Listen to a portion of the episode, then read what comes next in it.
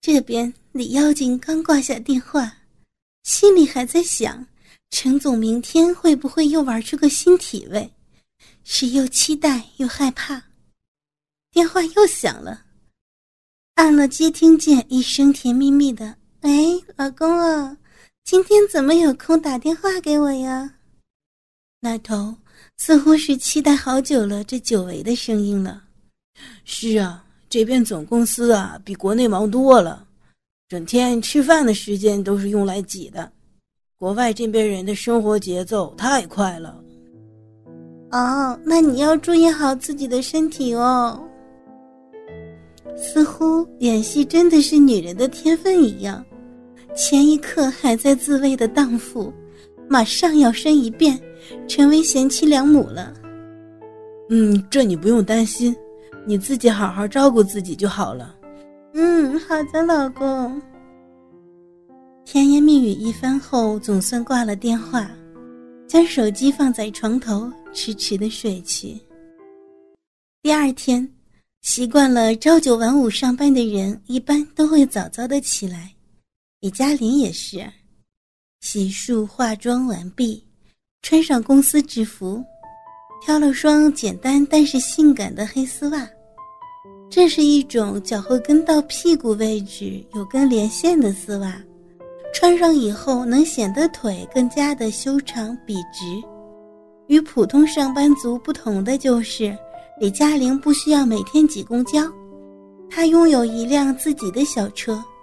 到了公司，停好车，扭着纤细的小蛮腰，在众男性员工的注视下走进公司。一般来说，美女都喜欢得到异性的炙热的目光，那说明她的出色。反正他们要是有能力，尽可能过来吃掉自己。李嘉玲可不在乎身上多一个辛勤耕耘的男人。坐到他的专属座位，总经理助理整理好今天的行程安排表，端着刚好的咖啡，准备进去给总经理汇报。总经理办公室，一位从其身上穿着打扮就可以看出来成功的成熟男性。正低头查阅着文件，陈总，您的咖啡。李嘉玲非常职业的说道：“哦，放那儿吧。说说看，今天的行程。下午一点有个公司的例行会议，三点要去跟华润公司的何总谈合同的事儿，晚上见见一下派来视察的董事长儿子，也就是现在的董事长助理张子豪。”眉头紧锁，然后便舒展开了的陈总意味深长的说道：“嗯，晚上你跟我一起去，打扮的隆重点。”不知道从此走向了一条不归路的李嘉玲，还给程总抛了个媚眼儿。他没有见识张子豪的好色和跋扈，所以完全没有意识到程总那稍纵即逝的表情的含义。四点便提前下班回家的李嘉玲开始期待太子爷是个怎么样的人，好让他也做一回被人包养在家里的金丝雀。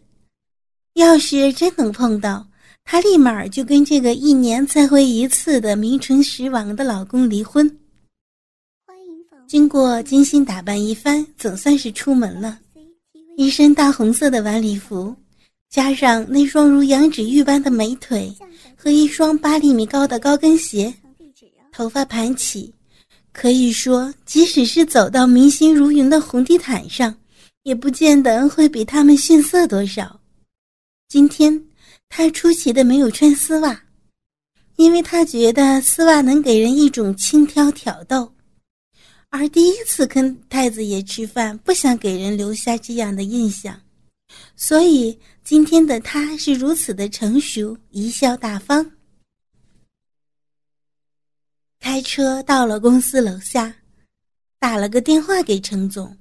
几分钟过后，一辆奥迪 A 六往这边开来，从自己的车上下来，坐上了陈总的 A 六。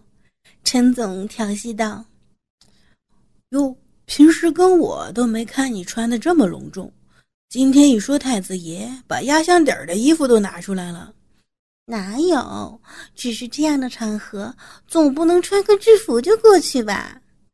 李嘉玲白了他一眼，娇嗔道：“好好好，下次一定再穿个给你看。”嗯，下次必须穿给我看，我还没试过晚礼服呢。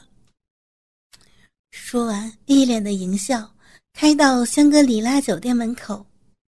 服务生帮忙把门打开，然后等程总把车交给服务生停好，他俩一起走到电梯里。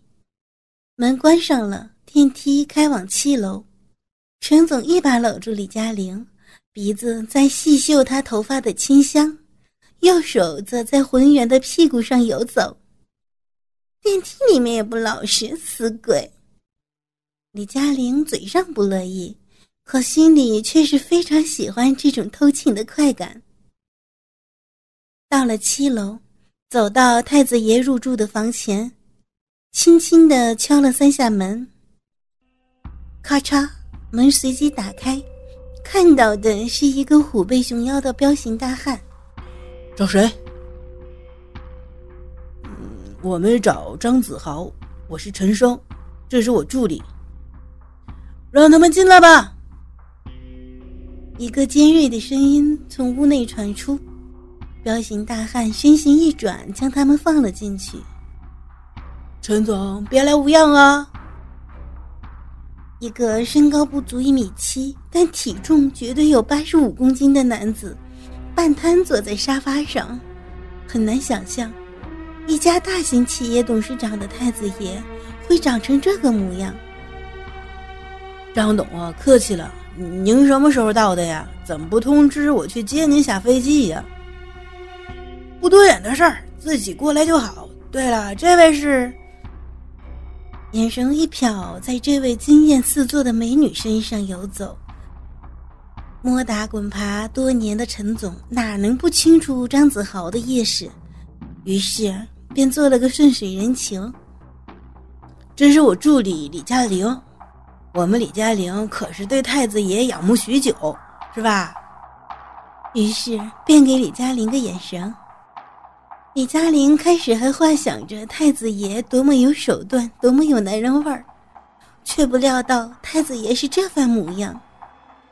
随即态度一百八十度大转变，但是表面上不能显山露水呀，毕竟人家爹可是董事长。哪由得他们这种小员工给脸色看呢？所以呀，不动声色的表现出一脸的崇拜样。是呢，小女子可是久闻张公子威名啊。被美女夸奖，那当然心里舒坦了。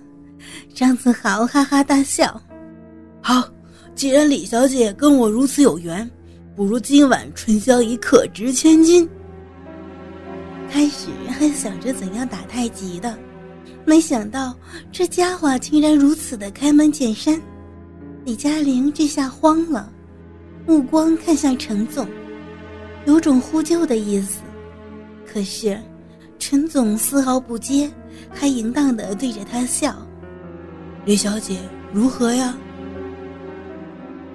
一声尖锐的声音将他从沉思中拉回。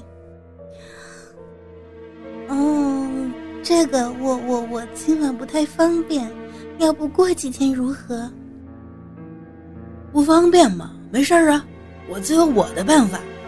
总归不会两个洞都来月经了吧？嘿嘿。